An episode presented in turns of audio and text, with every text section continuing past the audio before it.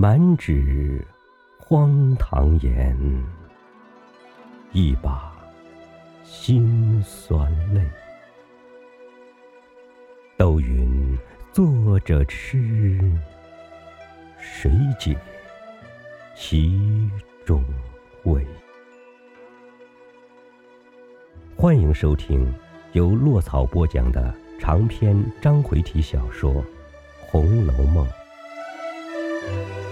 第十五回：王熙凤弄权铁槛寺，秦京卿得去馒头庵。话说宝玉举目见北境郡王水溶头上戴着洁白簪缨银翅王帽。穿着江崖海水五爪坐龙白蟒袍，系着碧玉红听带，面如美玉，目似明星，真好秀丽人物。宝玉忙抢上来参见，水溶连忙从轿内伸出手来挽住。见宝玉戴着束发银冠，勒着双龙出海抹额。穿着白蟒箭袖，围着攒珠银带，面若春花，目如点漆。水溶笑道：“哈哈，名不虚传呐，果然如宝似玉。”应问：“贤的那宝贝在哪里？”宝玉见问，连忙从衣内取了地狱过去。水溶细细的看了，又念了那上头的字。应问：“果灵验否？”贾政忙道：“哼，虽如此说，只是未曾试过。”水溶一面几口称其道义，一面理好彩绦，亲自与宝玉戴上，又携手问宝玉几岁，读何书。宝玉一一答应。水溶见他言语清楚，谈吐有致。一面又向贾政笑道：“令郎真乃龙居凤雏，非小王在世翁前唐突，将来雏凤清于老凤生，微可量也。”贾政忙陪笑道：“犬子岂敢谬成金奖？赖翻俊于真，果如誓言，以印生辈之幸矣。”水溶又道。只是一件，令郎如是资质，想老太夫人、夫人辈自然钟爱极矣。但吾辈后生甚不宜忠逆呀，忠逆则未免荒失学业。昔小王曾献此辙，想令郎亦未必不如是也。若令郎在家难以用功，不妨常到寒地。小王虽不才，却多蒙海上众名士，凡至都者，未有不另垂青目，是以寒地高人颇具。令郎常去谈会谈会，则学问可以日进矣。贾政忙躬身答应。水溶又将腕上一串念珠卸了下来，递与宝玉道：“今日出会。”仓促竟无敬贺之物，此系前日圣上亲赐吉林香念珠一串，全为贺敬之礼。宝玉连忙接了，回身奉与贾政。贾政与宝玉一起谢过，于是贾赦、贾珍等一起上来请回余。水溶道：“逝者已登仙界，非碌碌你我尘寰中之人也。”小王虽上叩天恩，须邀俊席，岂可越仙儿而进也？贾赦等见执意不从，只得告辞谢恩回来，命手下偃月停音，滔滔然将病过完，方让水溶回鱼去了，不在话下。且说宁府送殡，一路热闹非常。刚至城门前，又有贾赦。贾政、贾珍等诸同僚属下各家祭棚接济，一一的谢过，然后出城，径奔铁槛寺大路行来。彼时贾珍带贾蓉来到诸长辈前，让坐轿上马，因而贾赦一辈的各自上了车轿，贾珍一辈的也将要上马。凤姐因记挂着宝玉，怕他在郊外纵性逞强，不服家人的话，贾政管不着这些小事，唯恐有个闪失，难见贾母，因此便命小厮来唤他。宝玉只得来到他的车前，凤姐笑道：“好兄弟，你是个尊贵人，女孩一样的人品，别学他们猴在马上，下来。”咱们姐两个坐车，岂不好？宝玉听说，便忙下了马，爬入凤姐车上，二人说笑前进。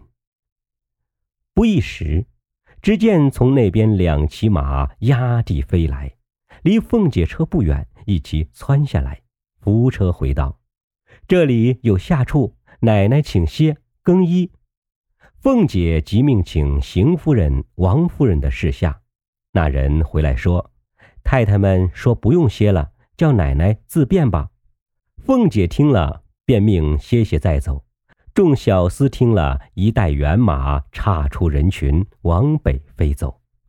宝玉在车内即命请秦相公。那时秦钟正骑马随着他父亲的轿，忽见宝玉的小厮跑来请他去打尖。秦钟看时，只见凤姐的车往北而去。后面拉着宝玉的马，搭着安龙，便知宝玉同凤姐坐车，自己也便带马赶上来，同入义庄门内。早有家人将众庄汉撵进，那庄农人家无多房舍，婆娘们无处回避，只得由他们去了。那些村姑庄妇见了凤姐、宝玉、秦钟的人品、衣服、礼数、款段。岂有不爱看的？一时，凤姐进入茅堂，因命宝玉等先出去玩玩。宝玉等会意，因同秦钟出来，带着小厮们各处游玩。凡庄农动用之物，皆不曾见过。宝玉一见了敲、锄、掘、犁等物，皆以为奇，不知何相所使，起名为何。小厮在旁一一的告诉了名色，说明原委。宝玉听了，因点头叹道：“怪道古人诗上说，谁知盘中餐，粒粒皆辛苦，正为此也。”一面说，一面又至一间房前，只见炕上有个纺车。宝玉又问小厮们：“这又是什么？”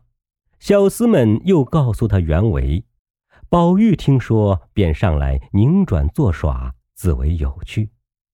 只见一个约有十七八岁的村庄丫头跑了来，乱嚷：“别冻坏了！”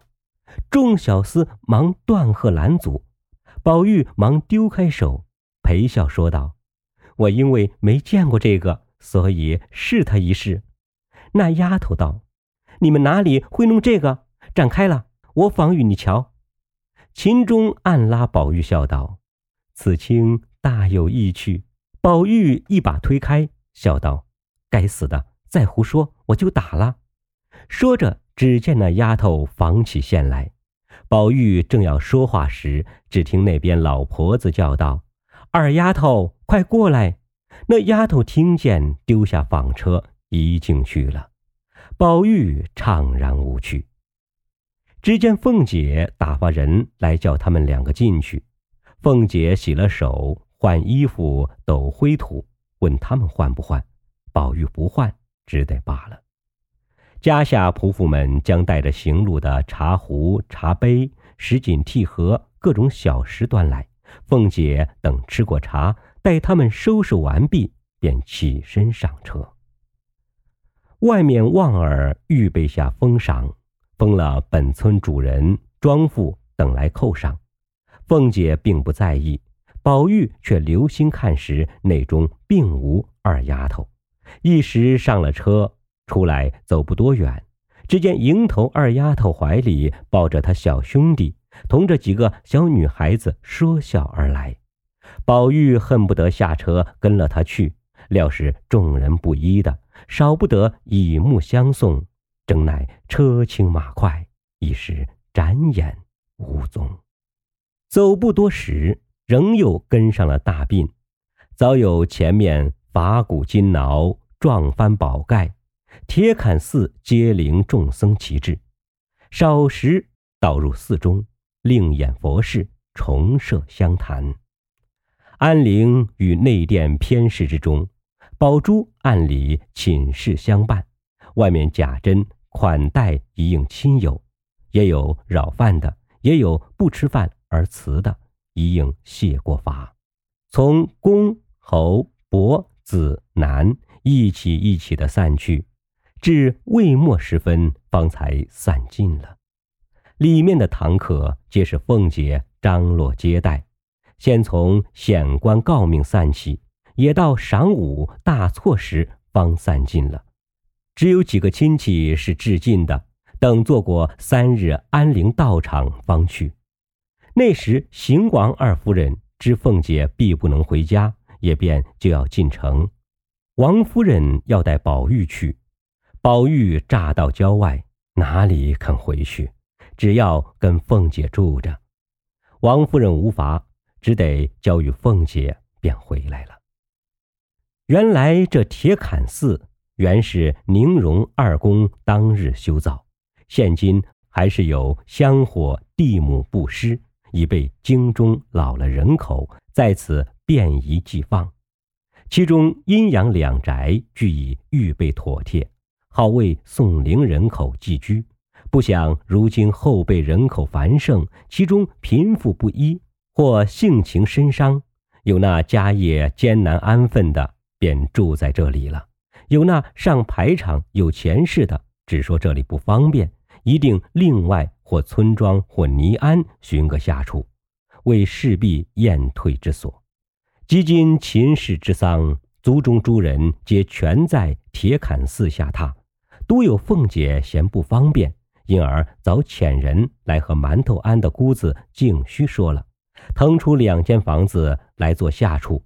原来这馒头庵就是水月庵，因他庙里做的馒头好，就起了这个混号。离铁槛寺不远。当下和尚功课已完，垫过晚茶。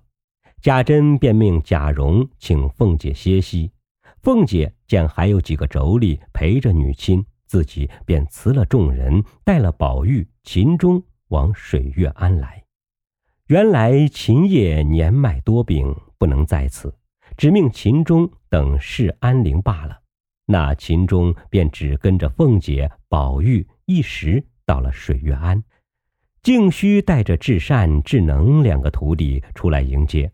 大家见过凤姐等来至净室更衣净手臂，因见智能儿越发长高了，模样越发出息了，因说道：“你们徒弟怎么这些日子也不往我们那里去？”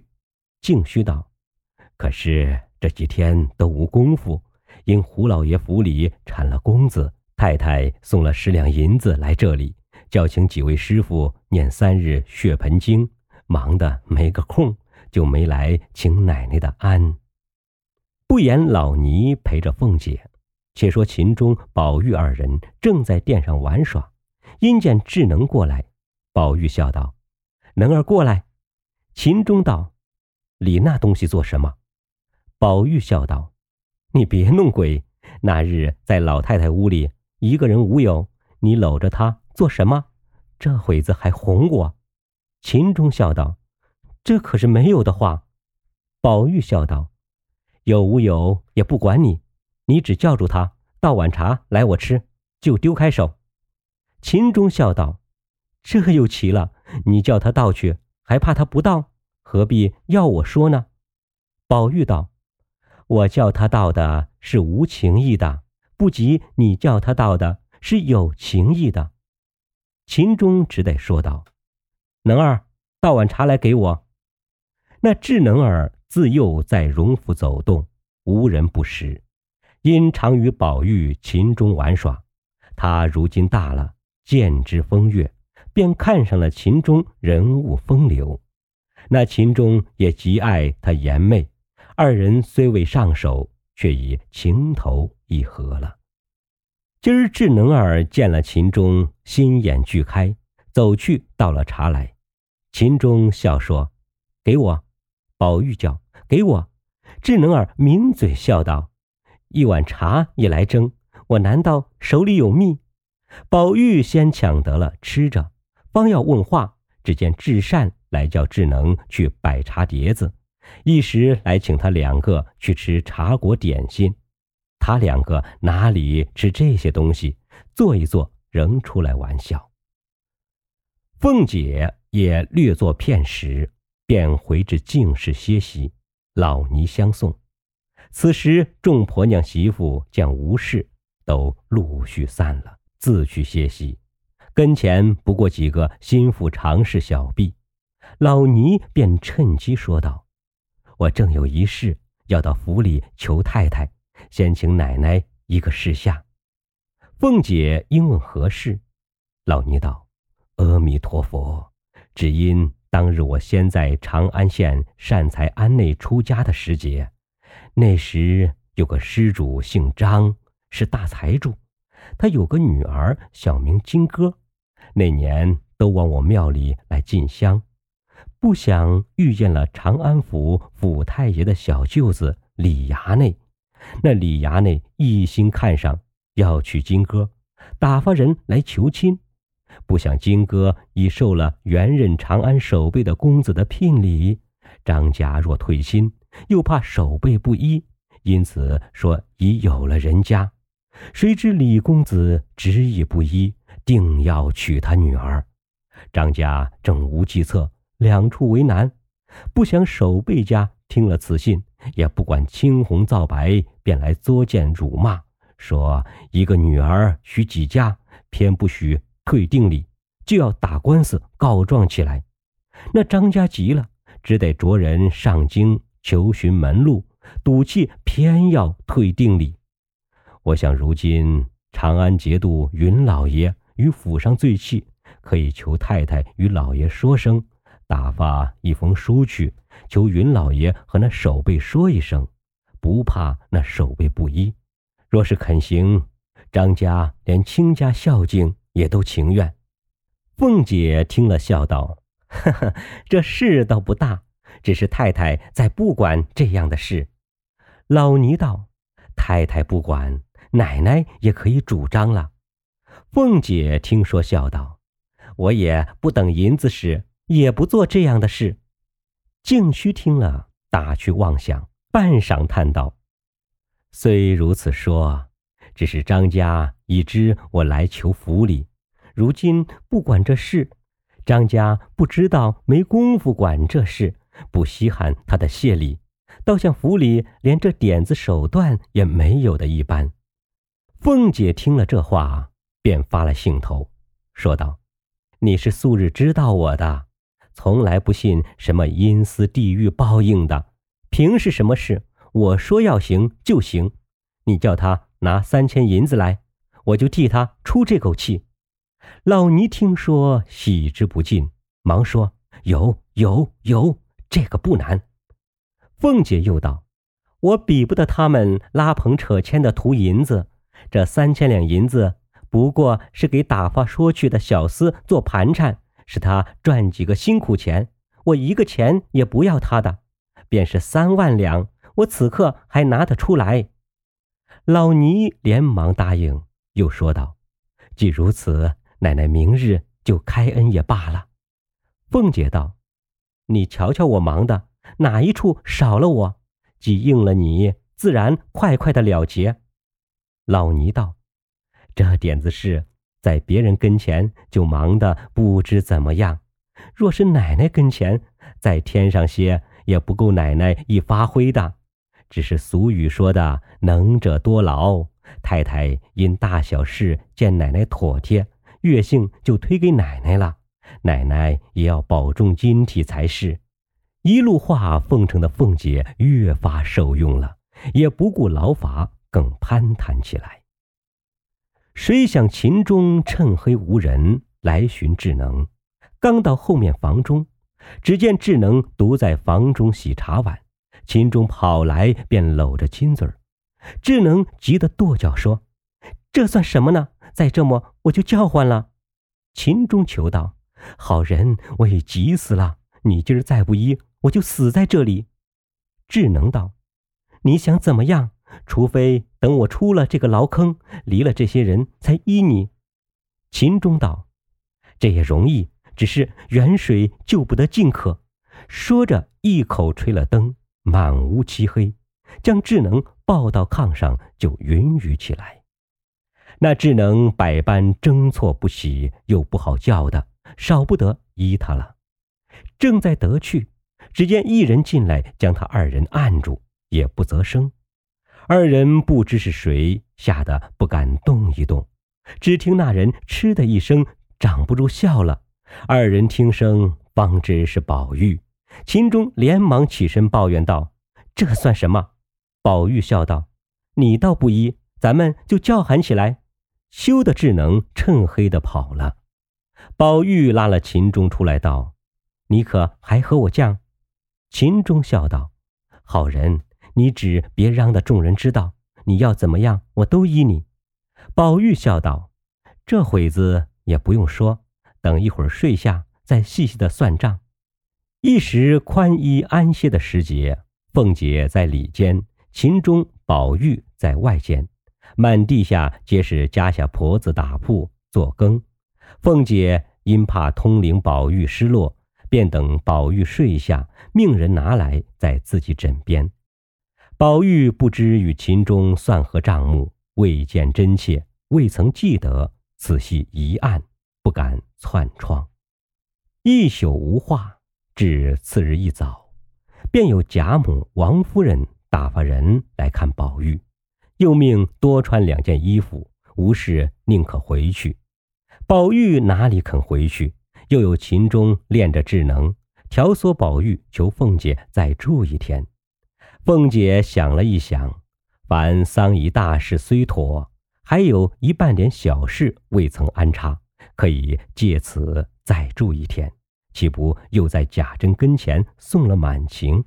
二则又可以玩静虚的那事，三则顺了宝玉的心。贾母听见，岂不欢喜？因有此三意，便向宝玉道：“我的事都完了，你要在这里逛，少不得月幸辛苦一日罢了。明日可是定要走的了。”宝玉听说千姐姐万姐姐的央求。只住一天，明日必回去的。于是又住了一夜。凤姐便命悄悄将昨日老尼姑之事说与来往。来往心中俱已明白，急忙进城找着主文的相公，假托贾琏所主修书一封，连夜往长安县来。不过百里路程，两日功夫俱已妥协。那节度使名唤云光，久欠贾府之情，这一点小事岂有不允之理？给了回书，望儿回来，且不在话下。却说凤姐等又过了一日，次日方别了老尼，着他三日后往府里去讨信。那秦钟与智能百般不忍分离，背地里多少幽情密约，俱不用细数。只得含泪而别。凤姐又至铁槛寺中照望一番，宝珠执意不肯回家，贾珍只得派妇女相伴。后文再见。